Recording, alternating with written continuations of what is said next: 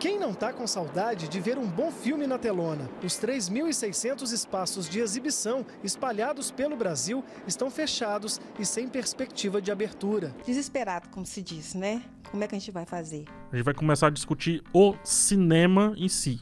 É, e eu não tô falando isso por conta do, da pandemia, esses negócios todos, não. Mas talvez talvez, pela primeira vez, a gente comece a não olhar mais para uma nacionalidade do filme, por exemplo. Tem uma declaração do CEO da Cinemark, que é uma das maiores redes de cinema do mundo, falando que o cinema só vai voltar assim ao nível que ele estava em 2019 em 2022. Eu quero a cena de um artista de cinema eu quero a cena onde eu possa brilhar. Ai, que saudade daquele escurinho, daquela tela enorme, daquele som potente, do cheiro de pipoca, de ouvir os risos durante a sessão e as reações e caras mais aleatórias na saída do filme. Saudade até da fila do ingresso e daquele vizinho inconveniente que disputa o braço da cadeira. Já faz quase cinco meses que as salas de cinema fecharam por conta da pandemia. Previsão de volta? Ainda nada. E claro que se for para garantir a segurança das pessoas, é melhor que siga assim mesmo. Enquanto isso, fomos cortejados de todos os lados com festivais de cinema online, eventos virtuais, lançamentos no streaming, aplicativos para ver filmes ao mesmo tempo, embora distantes, e agora vivemos a onda dos drive-ins. Mas será que tudo isso supre essa carência? Mata o desejo de ir, de estar, de viver a sala de cinema? Que herança a pandemia vai deixar em relação a isso, não apenas no que diz respeito às nossas próprias experiências, mas também para a indústria, que teve que adiar muitas grandes estreias previstas para esse ano e também interromper produções em andamento. Está começando o Arte, podcast de cultura do povo, e hoje eu, Cíntia Medeiros e os meus amigos Marcos Sampaio, Renato Abei e PH Santos vamos bater um papo sobre isso. E aí, meninos, assim como eu, tem alguém que está sofrendo muito com saudade de um cineminha?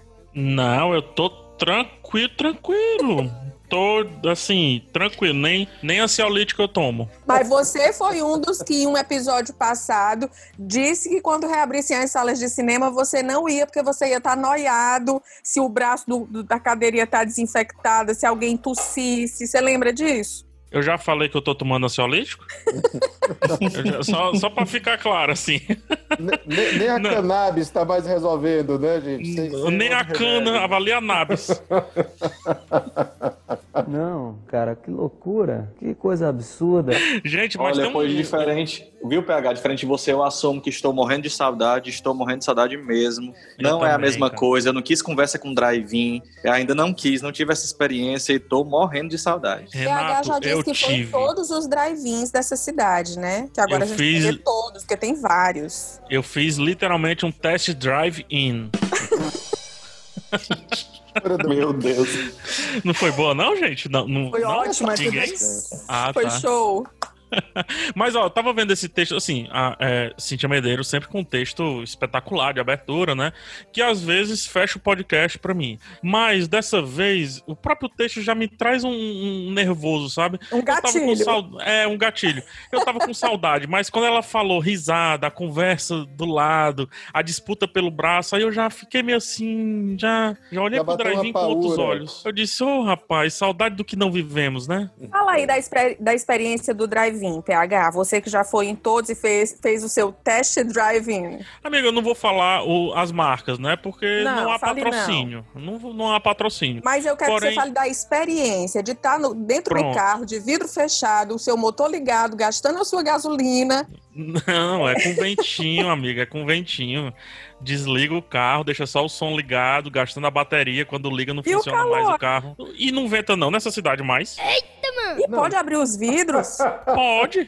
Porque tá até onde eu sabia, não podia abrir o vidro, não. Você só podia Pode. baixar o vidro poucos dedinhos quando se você fizesse algum pedido de lanche, alguma coisa ali na hora da entrega. Não, o pedido de lanche tá é todo Eu acho que você está infringindo as leis, viu? Será que eu infringi uma lei que não me foi eu passada? Acho que Porque... sim, PH. Mas se não foi passada, não é lei. Ó, Gerou silêncio, tá vendo? É. Eu, não, mas eu, fiquei, eu fiquei pensando sobre essa não. frase. No Brasil de hoje ela faz sentido mesmo, mas continua. Porque eu, eu, acha, eu nem tinha me tocado dessa história do carro ligado. Eu tô tão por fora disso que eu nem sabia que o carro tinha que ficar ligado. Teve uma vez um drive que me chamou, eles chamaram pra, pra abertura, né? Eu fui convidado. Então, obviamente, você tem tipo umas regalias, né? Um negócio assim, você ganha umas pipoca e tudo. Você foi pro camarote do drive-in, é isso? Uma espécie de. É, primeira experiência do drive-in que me chama muita atenção. Não há uma vez que o garçom não chegue do lado do carro e você não se assusta. Eu acho que é aquele negócio bem Brasil de sinal de trânsito, Pensando que é um sabe? assalto. Pensando que é um assalto, exatamente. Então sempre há um susto. Pra você ver como o nosso corpo ele tá realmente preparado para esse tipo de ocasião.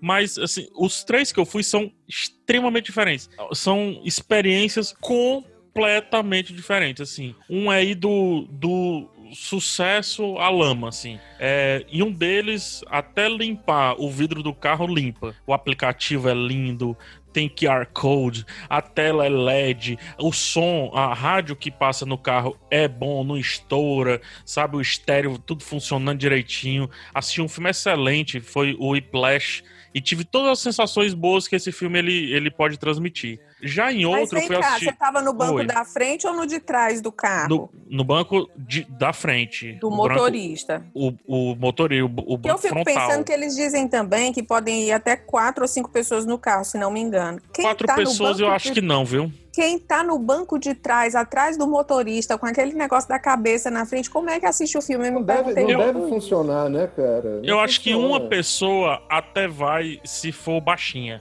mas dependendo aí, se tiver, por exemplo, a altura de um, um homenzarrão como Renato AB, não, não dá.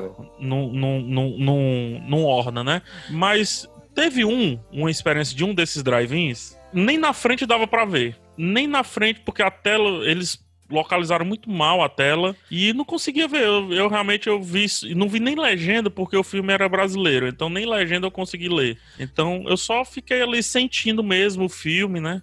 Escutando ali na rádio, tipo rádio novela dos anos, nos anos 80, 60. E em outro, a, é, a experiência é mediana. Então, pra você ver, né? Não é. Eu, eu era extremamente crítico ao drive-in. Porém, a experiência do que eu tive quando eu assisti o Whiplash, eu digo, vale a pena interessante. Interessante. Até o preço vale mais ou menos a pena. Se for um filme que você é, nunca viu no cinema, por exemplo, um, uma reprise bacana, ou até um filme inédito que você sabe que tem um apelo ali, uma direção que você já curte e tudo, eu acho que é um preço que faz sentido. Mas não eu confesso, eu confesso que eu fiquei bem curioso para ir, mas pela curiosidade, sabe?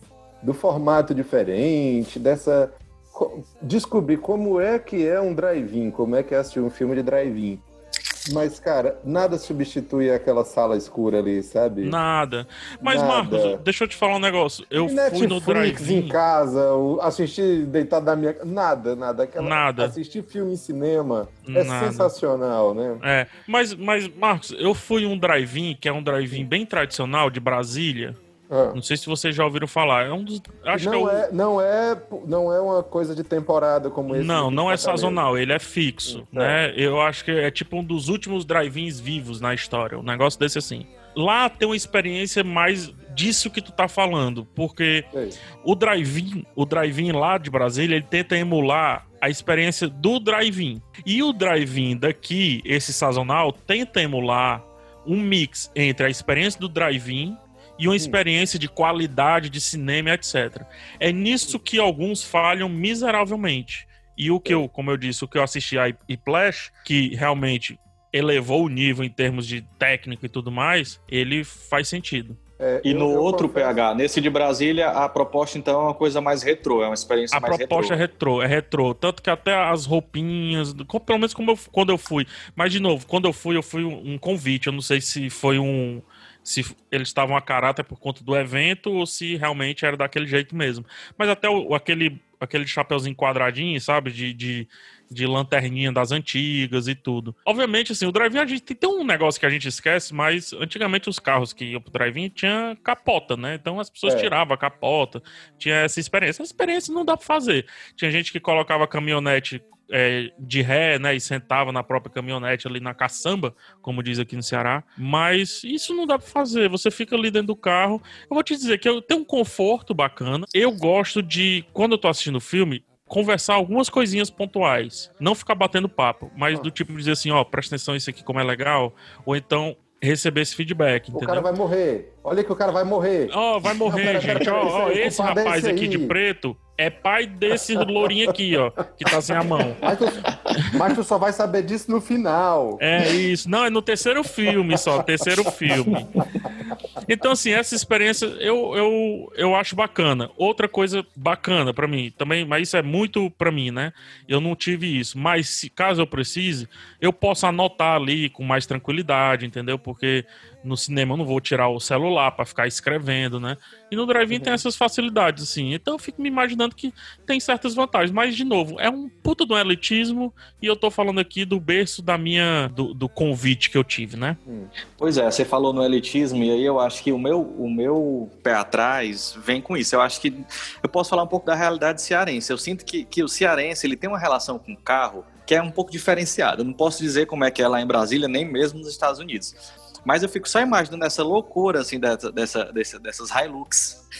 eu, eu acho que eu me sentiria um pouco numa guerra de paredão lá no Icaraí. Eu trouxe ele pra conhecer a Rodeo Drive, mas tá decepcionado, porque o povo não tá muito rico não, né, Ruth? Acaba pra ser estribado, mas ele tem que ter Hilux. E não tem Hilux aqui. Não tem ninguém com som alto. Não tem ninguém com som alto. Cadê o paredão com a 7 de 20, 40 de 22, 32 de, de 4 e, dois e dois trinta de módulos 15. de 2 30 de não sei quanto. É isso, na Rodeo Drive, que tem mais gente rica na Rodeo Drive do que no Fortaleza, na Aldeota. Doido,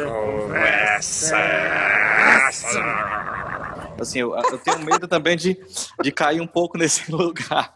Mas eu acho que essa relação O do Renato carro, eu não sempre sei. com as melhores comparações, gente. Cara, eu, eu odeio o Renato, sério mesmo. Eu queria ser, o- eu queria ser um mix de mim com o Renato, cara.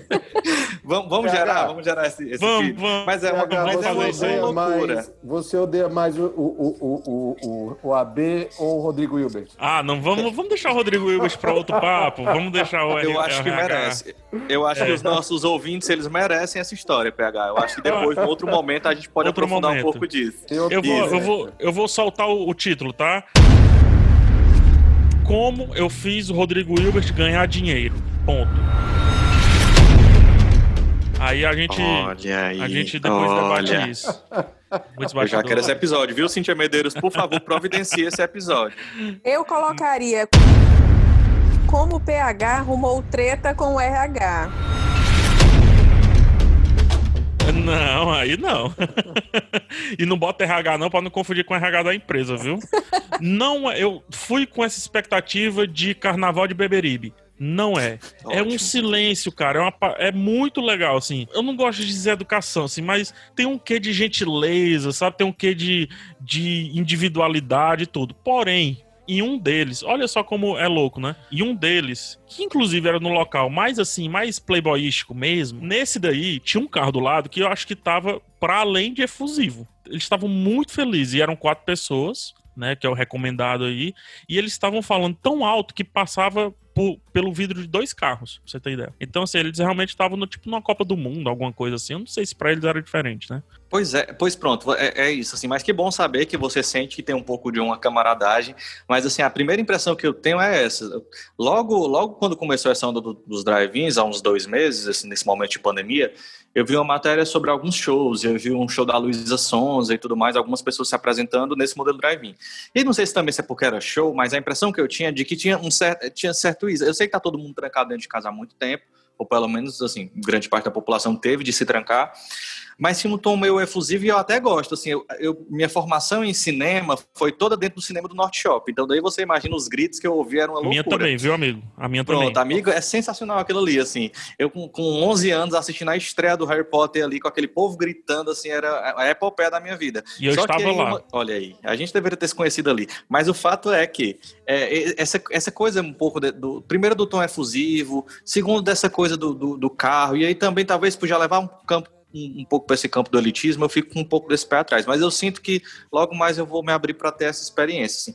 Vocês estão abrindo brechas no meu pensamento que eu nem tinha levado em consideração ainda, como essa coisa de qual posição do carro você se sentar, porque realmente faz toda a diferença. Faz e também diferença. dessa possibilidade de, de, de ter uma estrutura que possibilite de fato assistir aquele filme, né? Porque não adianta nada ficar só ouvindo a rádio novela e não ter a experiência de fato. É, eu, eu de novo vou voltar para a experiência do Iplash. Assim, eu fiquei muito impressionado porque eu até esperava que fosse dublado. E ele foi legendado e, assim, deu leitura. É muito, foi muito, muito bem organizado, assim.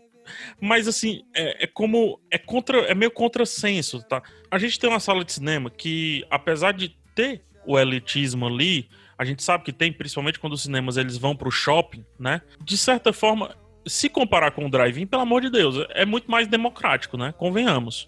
E hoje em dia, como a cidade é shopping, ou seja, praticamente a gente não tem cinema, a gente não tem cinema de rua, né? A gente tem o Cine São Luís, talvez o Dragão do Mar que tem um pouco dessa desse estilo, mas também não é.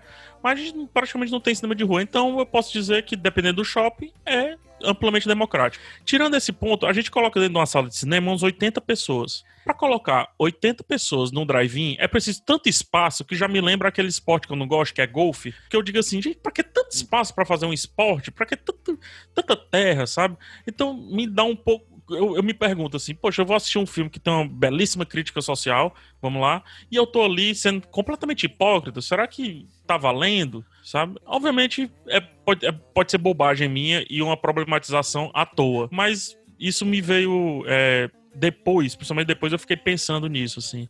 E por isso que eu acho que não, não é o futuro. Assim como eu também acho, sinceramente, que o próprio cinema não é o futuro do cinema. Até já adiantando, talvez, alguma das perguntas. Eu acho que o streaming, mais uma vez, não é amplamente democrático, porque nem todo mundo tem internet, mas ainda assim, acredito que seja mais democrático do que o cinema, que por sua vez é mais democrático do que qualquer drive-in que possa existir. Bom, a gente falou eu muito. Acho que a gente pode encerrar aqui, não pode, não, porque são tratados sobre o cinema, gente. É, eu, eu a autoridade, fazer... falando a autoridade. As perguntas que eu ia fazer, falando... ele já respondeu.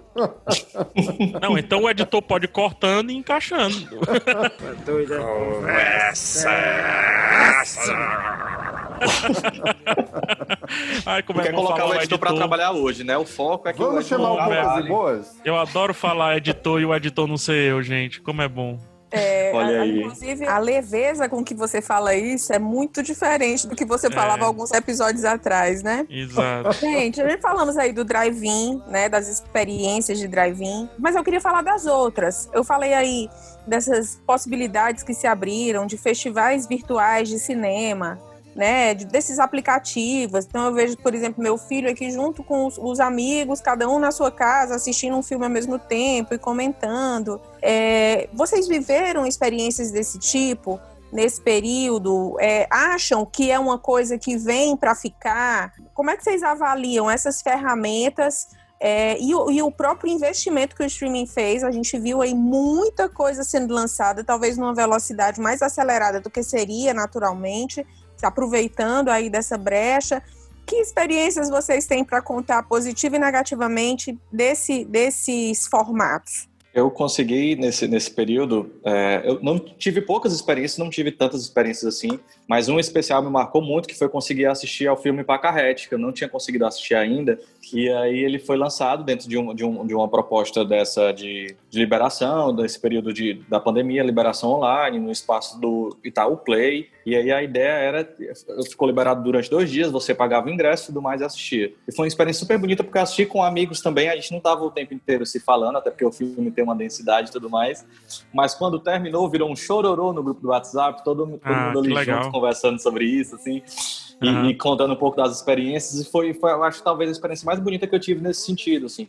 Que é um pouco disso, né? Que é sair dessa sala de cinema e poder compartilhar e ter aquela divisão daquele primeiro, daquela primeira emoção com a coisa. Sinceramente, assim, eu tô passando bem com o streaming. Obviamente, sem as estreias do cinema, eu não posso dizer isso. Porque o que eu acho que eu hoje, o que eu mais estou sentindo falta de verdade, sem brincadeira, é, do início, é daquele lance da, estreia, sabe? Aquela sensação de que eu tô vendo junto com, com outras pessoas, que eu acho que até já falei aqui sobre essa sensação de pertencimento. Várias pessoas que eu não conheço estão vendo a mesma coisa que eu ali, no mesmo momento, na mesma hora e por aí vai. É, tirando isso, eu tô passando bem com o stream. Porém, tem uma coisa que eu acho que é, isso me faz muita falta e você conseguiu emular de maneira online e eu ainda não consegui 100% emular, que é o pós com os amigos, com os conhecidos, que já sabe como o outro pensa, então meio que no meio do filme já sabe, o PH vai vai gostar disso aqui, é, vou logo comentar isso aqui. Então, quando sai, o que é que tu achou daquilo ali, não sei o quê? E a gente já fica ali fazendo o filme crescer, né? Porque é um dos pontos do cinema. O filme, ele só acaba quando a gente para de falar sobre, né? Então, se a gente nunca parar de falar sobre um filme, ele nunca vai acabar de fato. E o cinema, ele faz o filme reverberar ali mais umas duas, três horas, dependendo do grupo de amigos que você tiver. Isso eu não consegui emular, cara. Em drive-in, não. E online também não. Assim, sincronizando e tudo, não consegui.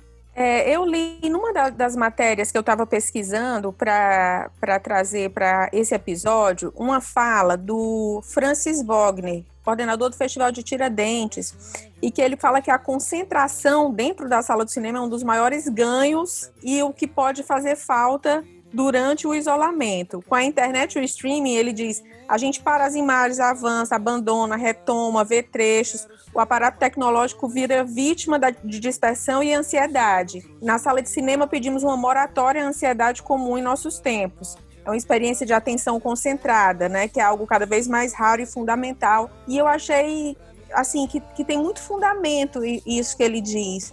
É, desde essa questão, assim, de, da, da sensação que você tem que você está controlando o tempo, você vai assistir na hora que você quer, no conforto da sua casa, aí você para, vai ali fazer uma pipoca, volta, o telefone toca, você atende, e aí a, a experiência ela é completamente modificada a partir disso. A internet trava, e aí, peraí, espera carregar, religa o modem, e isso tem uma carga de ansiedade de fato, pelo menos no meu caso tem. E ainda tem um outro detalhe, no meu caso também, eu durmo, gente a, a chance de eu dormir assistindo uma coisa em casa é, é exponencialmente maior. maior do que eu estando na sala do cinema.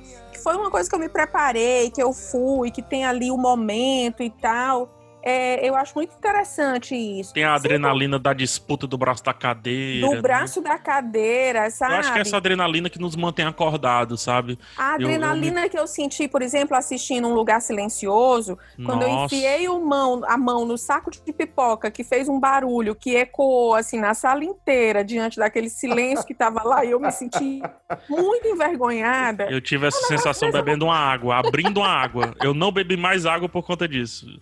Eu lembro demais disso também. Desde, desde Mas... então, né, PH? Não, eu tô sem então, beber água esses dias todos, só bebo refrigerante.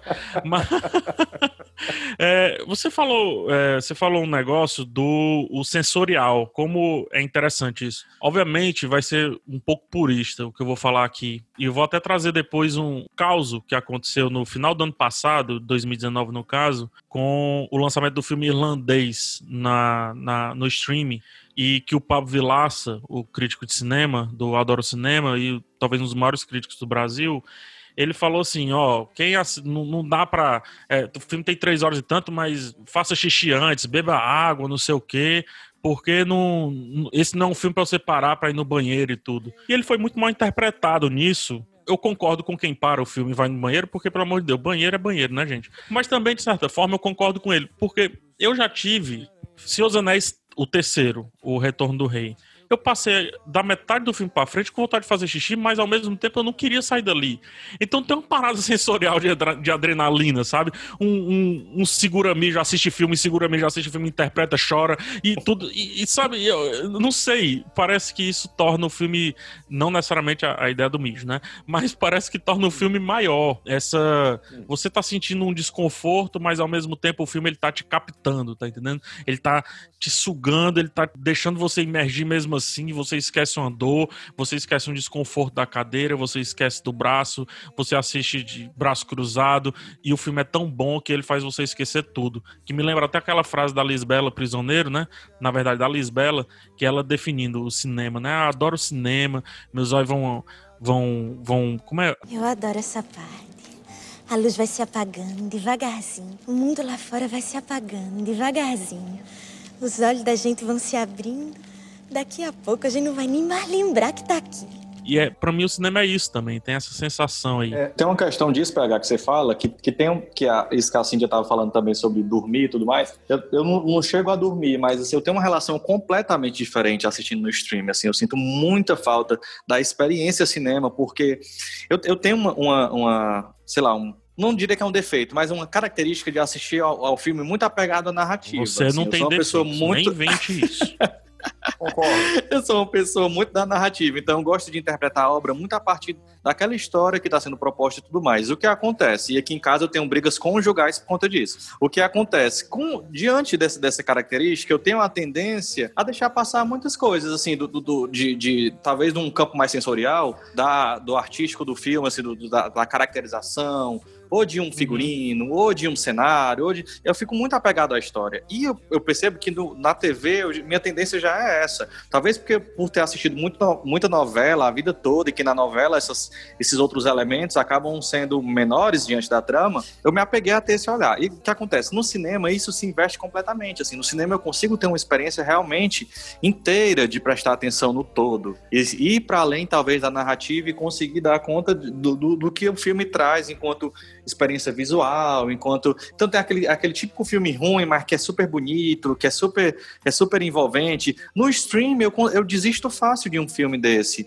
Já no cinema, eu consigo até extrair outras coisas da experiência, assim, de estar naquele cinema. É, engra e, é assim, engraçado isso aí que você fala, Renato. Sou... Tem até o, o, o filme de festival né? Que às vezes é um filme que você não tá sabendo nada, você não, você não sabe às vezes nem a sinopse, porque é um filme atrás do outro, ou você confunde a sinopse e quando dá fé você tá totalmente imerso naquilo dali, não sabe quem é diretor, não sabe nada. Você vai às vezes pesquisar depois, né? Total, total. E aí acaba que a experiência é, é outra, né? Quando você tá ali e você vai sendo surpreendido por isso. E aí você tava falando, PH, dessa história da, da de poder a obra continuar viva enquanto se comenta sobre ela. Eu lembrei de uma fala do, do, do Márcio Abreu, que é um, um dramaturgo ele é carioca, enfim, mora em Curitiba, mas é um dos grandes nomes da atualidade. Ele defende essa coisa da arte viva, do teatro, da performance, da dança, enquanto essa arte que é viva. Ela é cênica porque envolve ali toda uma mise-en-scène, mas ela é viva porque as pessoas estão juntas ali, vivendo e fazendo e presentificando algo. Eu acho que o cinema, quando a gente está vivendo uma estreia dessa, que todo mundo está muito emocionado, ou essa coisa que você fala do Senhor dos Anéis, do xixi, da espera pelo xixi, também, que uhum. é minha cara isso, assim, viver isso nos filmes.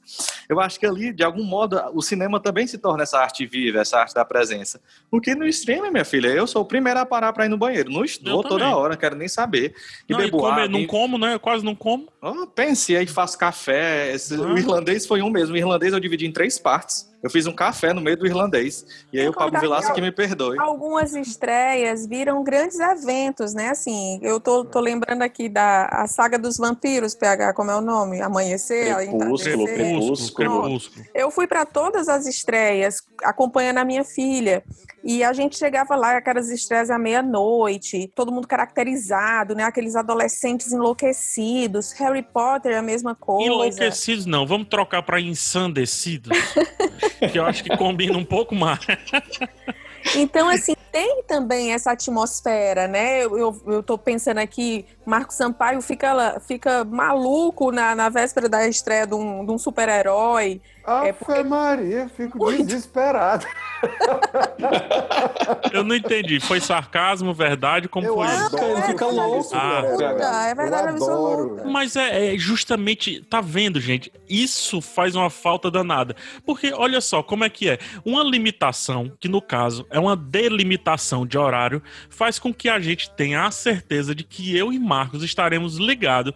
E não adianta o que a gente faça por duas horas e trinta assistindo Vingadores. Que ah, mas, mas eu fui fazer xixi, mas o filme não parou. Se eu não vi, eu assisti um filme a partir dali. Se o Marcos viu porque não foi fazer xixi, ele assistiu outro filme. E a gente vai ter que conversar para casar esses filmes. O é stream não, ele dá um outro acho... tipo de liberdade que já é, tipo, já, sei lá, é, a liberdade que o stream dá já faz com que a arte não, não, não floresça das limitações que ela sente, entendeu? É engraçado porque eu acho que eu tô com mais saudade de cinema do que de show, show de música. Eu, show eu de adoro, música? eu adoro aquele espaço do, do, do, do, cinema, sabe? Do sair de casa. Aliás, uma das coisas que mais me tira de casa é cinema. Amigo, é eu tô com saudade de teatro. De teatro mesmo, assim. Que lindo. Isso, isso eu tô com saudade. Eu assisti recentemente o Hamilton. Né? Não sei se vocês chegaram a ver ah, o, filme. Ah, ouviu a minha dica, Olha né? Olha aí, seguiu a dica. Eu tô Muito viciado, bem. Cíntia, você estava certo. Eu tô viciado na trilha sonora. A trilha sonora maravilhosa. Gente, eu já ouvi essa trilha sonora em rap, em música, de todo jeito. Até em Zabumba eu já ouvi essa trilha sonora. De tão viciado que eu fiquei.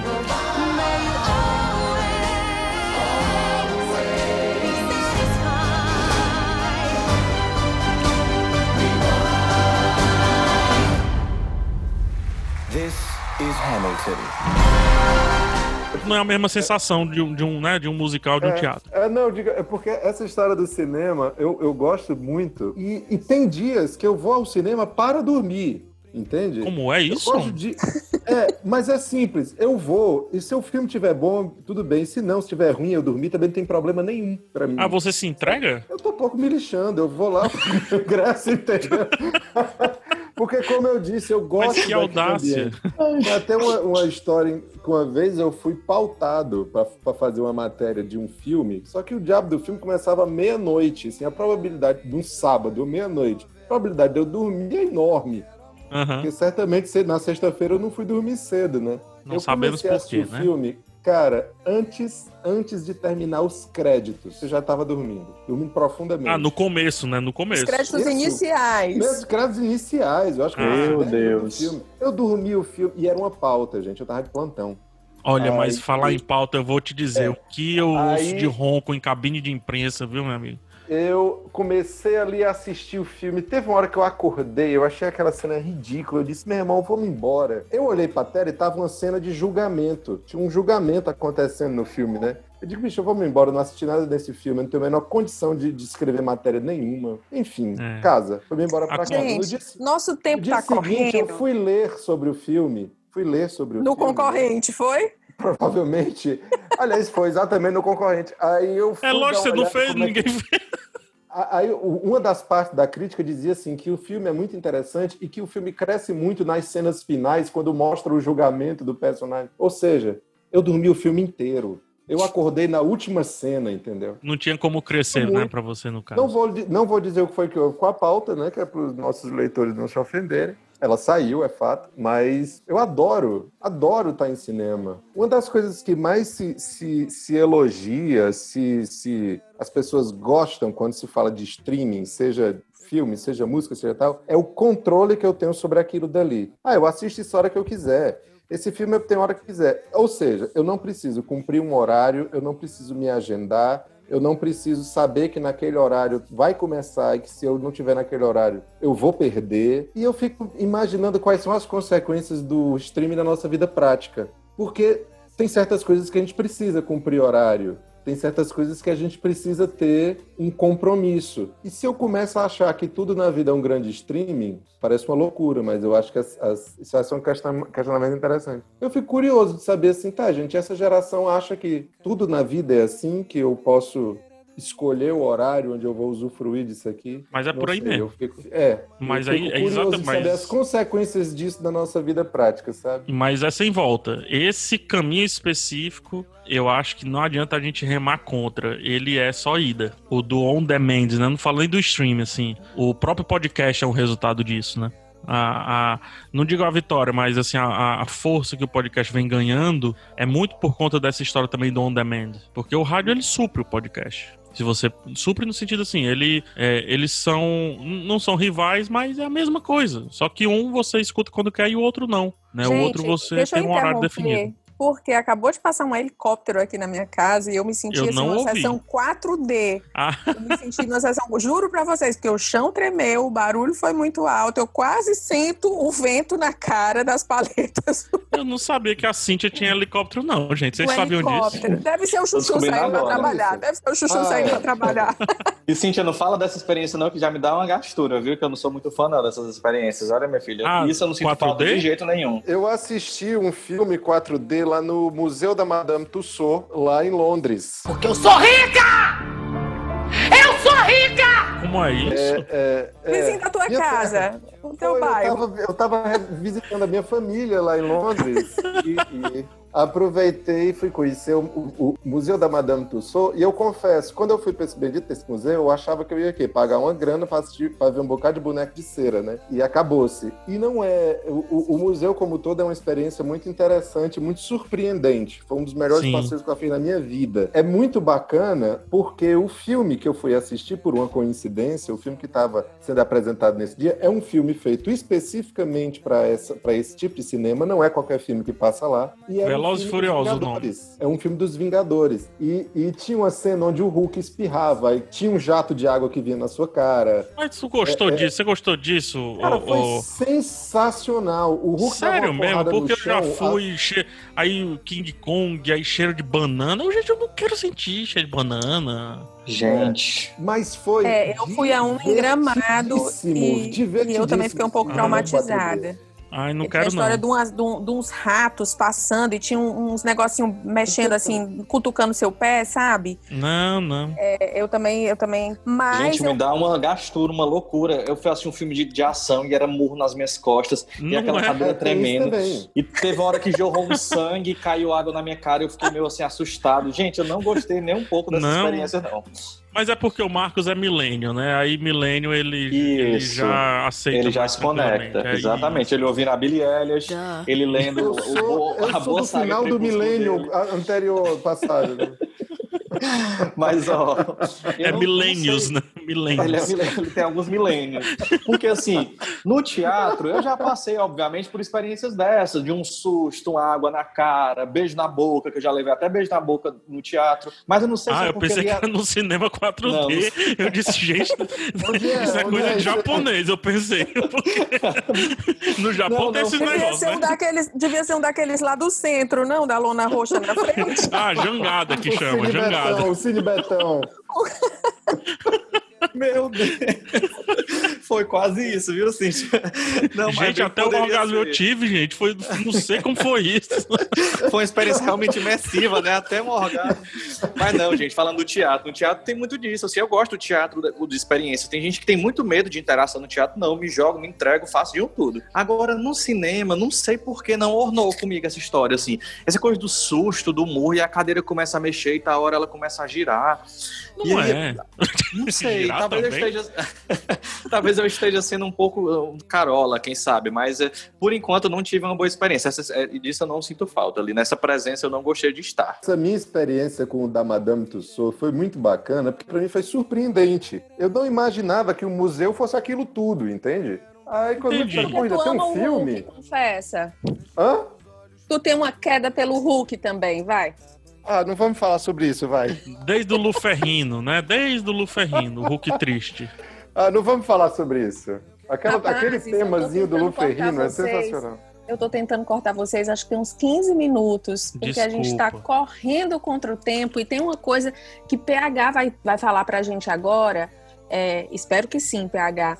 Ai, que uma das coisas que eu, que eu coloquei na abertura do episódio foi, assim, além dessa questão das nossas próprias experiências, é, as marcas que, que esse período deixa para a indústria do cinema. Então, se a gente pensar que Mulher Maravilha em 1984, Mulan, Velozes e Furiosos 9, que eram grandes estreias que estavam previstas para esse ano, tiveram que ser adiadas. Muitas produções que estavam em andamento é, tiveram que ser interrompidas. Uma das séries que eu estava assistindo foi interrompida é, por conta disso e eu tô frustrada. E, e os prejuízos que isso acarreta para a indústria do cinema, né, PH? Você tem alguns dados em relação a isso? Tem, os dados eles não são firmes ainda porque são dados de projeção, mas o cinema, no começo da pandemia, ele projetava perder 30% da receita, entre 30% e 35% da receita. Hoje ele já, ele já projeta perder entre 70% e 80% da receita prevista para o ano. Gente, nenhuma empresa no mundo segura quando se perde 50%, avalie set- entre 70% e 80%, que é isso que, o, que os cinemas estão prevendo, né? Achando que vão perder. E acho que pior, não fizeram ainda os cálculos direito do ano que vem, porque a gente pensa, ah, não, vai reabrir, vamos voltar pro cinema. Alto lá, cidadão. É, vários filmes tiveram já, no ano que vem, o seu lançamento é, comprometido, passado para 2022. E isso também causa um outro problema, porque 2022, muito provavelmente, nós estaremos com completamente lotado, com um calendário completamente lotado. E esse calendário lotado vai fazer com que muitos filmes percam receita, entendeu? Então, assim, tem vários pontos aí a serem, a serem levados em conta. É, por exemplo, O do Oscar acaba tendo um impacto a partir isso que eu ia também. falar. Isso que eu ia falar. O Oscar, o próximo Oscar, ele é indecifrável. Ele é um jogo novo. É como se nós fôssemos ver o primeiro Oscar. E é, é o que eu tô falando, gente, todo mundo tem que assistir esse Oscar, porque esse é de quebrar a banca. A gente não sabe o que vai acontecer. E quando a gente não sabe o que vai acontecer, eu ainda coloco em xeque o próprio Oscar, pois o Tenet, que talvez seja um dos grandes filmes do ano, que é dirigido pelo Christopher Nolan, que sempre aparece bem nas categorias, principalmente técnicas e tudo, é um filme. é, Tá pra estrear agora, se eu não me engano, em setembro, mas ele vai ser adiado, gente. Ele não vai estrear aqui no Brasil, pelo menos não vai acontecer. E a Warner também não vai abrir mão de estrear mundial para estrear só no mercado americano, ou só no mercado onde os cinemas estão abertos e funcionando, entendeu? Então, eu acho, esse cálculo ainda é, é, é um cálculo preditivo, sem saber ainda o que, que vai ser depois. E outra, não é que o cinema estava em crise, mas o cinema médio e o cinema B, digamos assim, e cinema brasileiro saindo do Globo Filmes, gente, é, é um sufoco você sobreviver um fim de semana entre Vingadores, apesar de eu amar Vingadores, mas entre Vingadores e Velozes e Furiosos e Crepúsculos da Vida e etc. Coitado do Pacarrete se estreasse entre esses filmes, entendeu? Então, assim, eu acho ainda meio que sem precedentes. O cinema já vinha de uma crise onde o que bancava o cinema era basicamente a pipoca, né? No caso, a Bomboniere, muitos cinemas, a Bomboniere que salvava, por isso os preços exorbitantes. E esse ano é um ano jogado fora. O que tivemos de filme esse ano, por mais que sejam filmes bons, como por exemplo, até o filme que eu vou indicar hoje aqui, o Rede de Ódio, que eu já tô adiantando, e o Verse of Night, alguns filmes pequenos, mas mesmo assim é um ano perdido, completamente perdido pro cinema. Completamente. E aí, PH? Coloca em crise o próprio ano que vem também. Você falou aí do cinema brasileiro e assim, é muito triste imaginar que essa pandemia aconteceu logo nesse momento que o cinema brasileiro já vivia toda essa situação de governo federal, de desarticulação, tudo isso que a gente já sabia que estava acontecendo, porque já era um projeto do governo federal de algum modo afundar tudo que envolvia políticas públicas voltadas ao Sim. audiovisual, e aí de repente você vê uma pandemia dessa. Eu vi uma matéria da Isto É, em que, que trazia um pouco desses números para o cinema brasileiro, falando de um prejuízo para esse ano de mais de um bilhão. E aí, por outro Gente. lado, você percebe mais de um bilhão para o cinema brasileiro. Aí, por um lado, você percebe como essa indústria movimenta dinheiro, por outro, você percebe o quão injusto é ter um cenário em que ninguém aparentemente parece estar preocupado em, em- em articular é, ações efetivas e talvez é, que talvez simplifique um pouco de como esse- esses profissionais vão continuar produzindo, ou do que vai acontecer daqui para frente, porque acaba, como você está falando do ano que vem, no caso do cinema brasileiro, acaba sendo um impacto que não vai só para o ano que vem. A gente percebe que as coisas aqui já têm uma tendência a demorar, demora, demora a distribuição, demora a possibilidade de encaixar no, no meio de tanto blockbuster, ter um espaço para encaixar um- uma estreia de um cinema brasileiro, para ter uma Sim. estreia digna.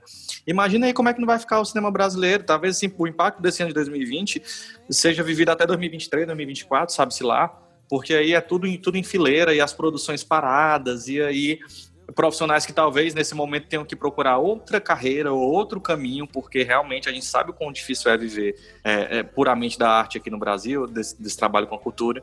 Enfim, eu, eu- fico realmente muito triste ao imaginar todo esse cenário global, principalmente aqui no Brasil, porque aqui a gente talvez no pior momento de políticas públicas para isso dessa nossa história recente, aconteceu uma pandemia dessa. Isso. É, obviamente, é como o Marcos acho que resumiu de uma maneira muito legal. Obviamente a gente não precisa de uma pandemia para a gente abrir microfone para falar dos, dos tantos problemas que existem aqui no, é, no- na, na produção de audiovisual do Brasil. Quando eu digo problema, na, na produção em si, não no resultado. Porque o resultado, gente, é, é vitória. Tudo é vitória. E quando a gente pega final do ano passado, nós, inclusive, comentando sobre como foi bom 2019 pro cinema cearense, né? Tantas produções bacanas, Inferninho, o próprio Pacarrete ganhando prêmio. É, nós tivemos aí o Karen Ainu com Vida Invisível, apesar de não ser um filme cearense, o diretor é cearense, então tá perto da gente, faz com que as pessoas daqui se empolguem. E recentemente eu, é, eu peguei um Uber e, e o rapaz me conheceu, disse: Ah, acompanha teu canal, vejo lá tuas críticas. É, eu trabalho com cinema também. Eu, como é que é isso, cara? Aí não, fiz aí o filme do Halder, fiz o Cine Hollywood, fiz. é, Fiz iluminação e tudo.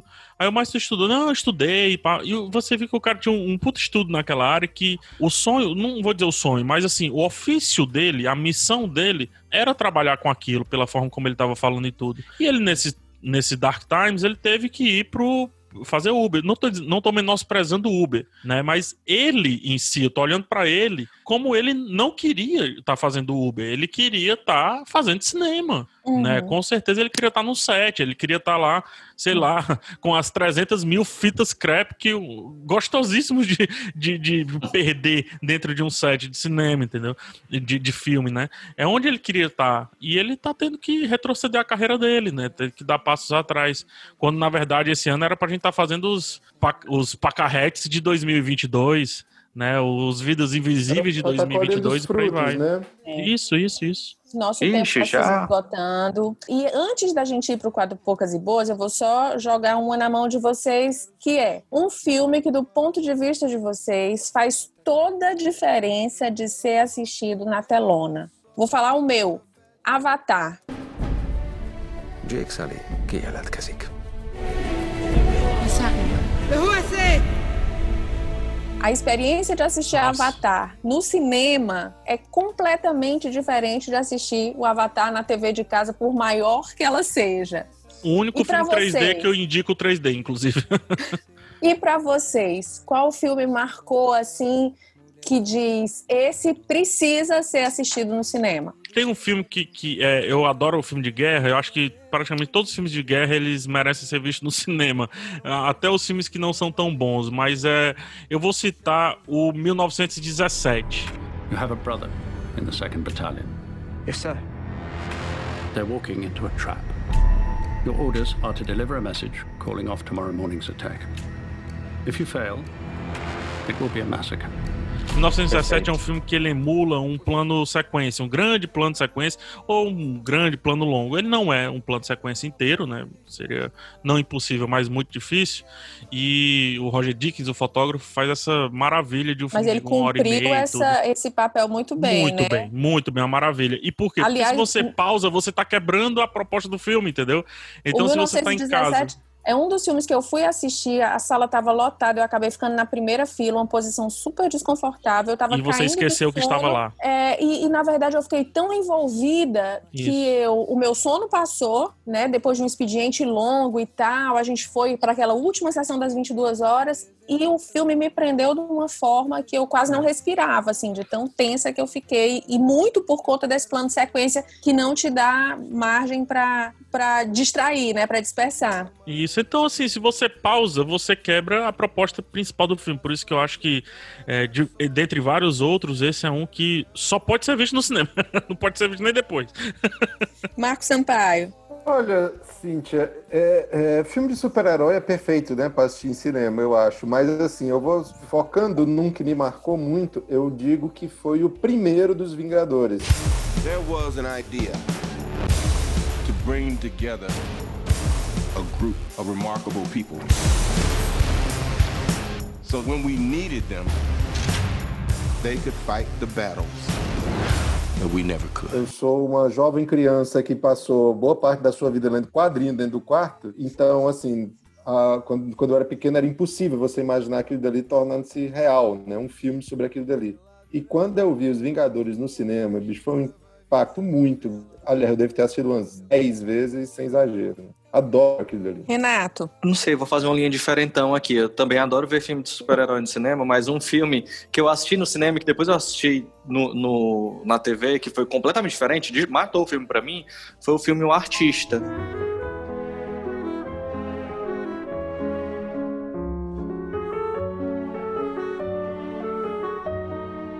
O filme que até ganhou Certeza. Oscar, acho que foi 2011, né, PH? 2012. 2012, né? Que aí foi um filme que no cinema aquele filme cresceu de uma maneira assim, se tornou realmente uma experiência assistir duas vezes lá no Dragão, inclusive. E que foi incrível. Foi incrível ver aquele filme no cinema. E, e tem toda uma lógica, uma magia que, que chama o cinema. E aí, por acaso, eu fui assistir no- na TV e assim, achei tão.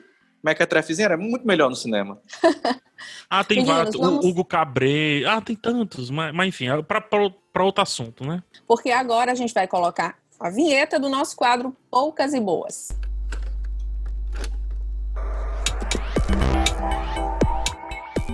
Poucas e boas. O amor é sei pelo cheiro de menta e pipoca que dá quando a gente Então, ama. meninos, qual a dica? Rapidinho, vou pedir pra vocês serem breves hoje. Qual a dica do Poucas e Boas de hoje? Marcos, vou começar com você. Eu vou trazer hoje a dica que eu ia trazer semana passada, que é uma série que se chama The Jacksons. Ele não queria que ninguém soubesse o quanto, mas ele gostou. Vamos gravar na Motown, na Motown, Motown. Crianças só dão problemas, controvérsias legais.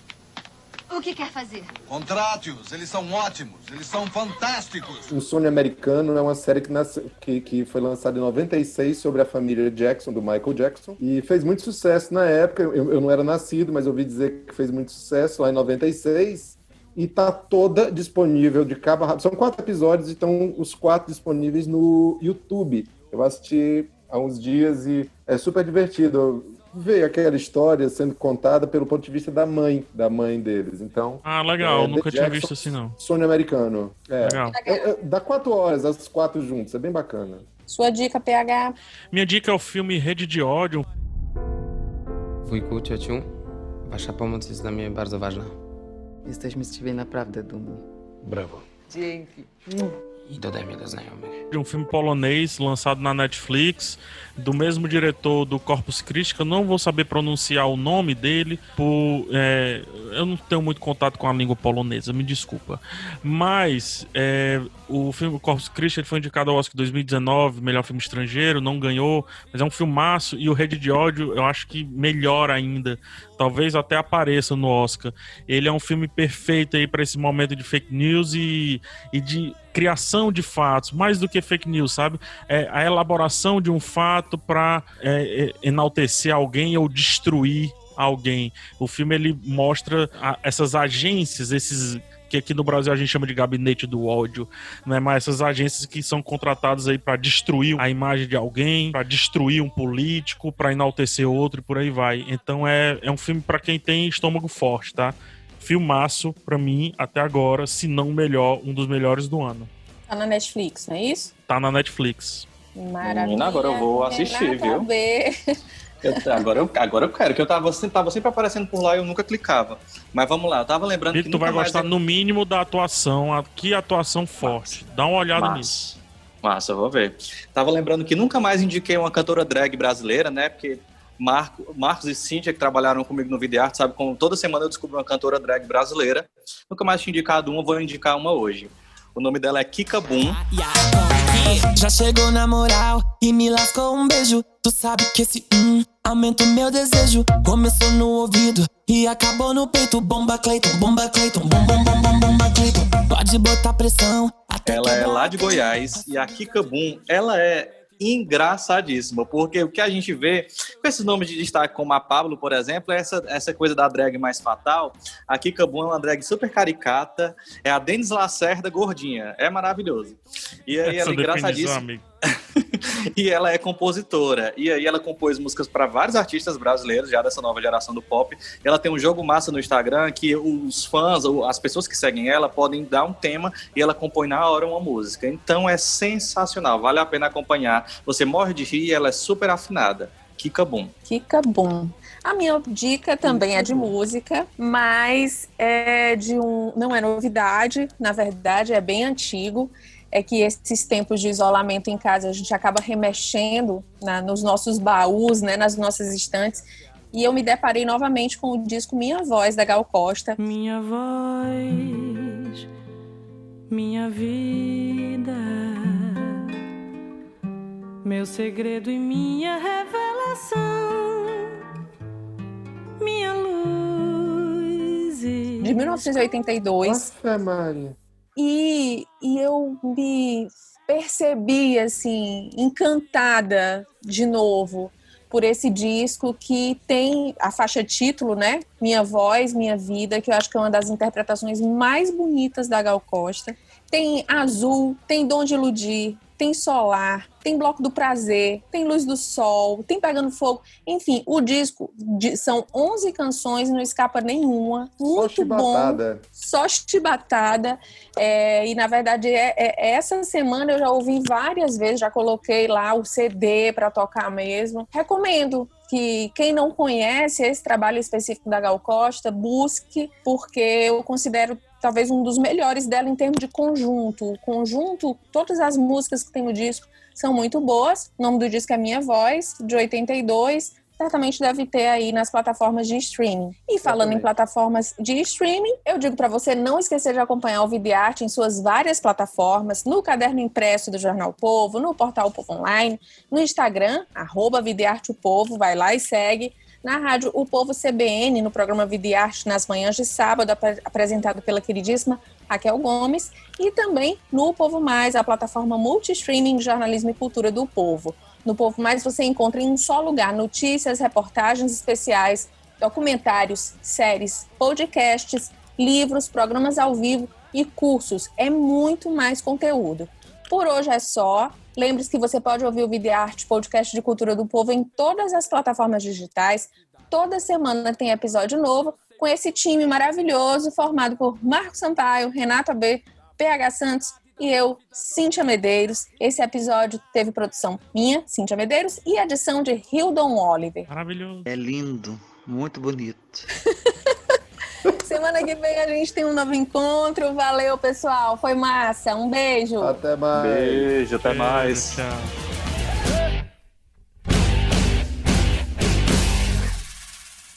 Esse podcast foi editado por Hildon Oliver. Arroba Hildon Oliver no Instagram.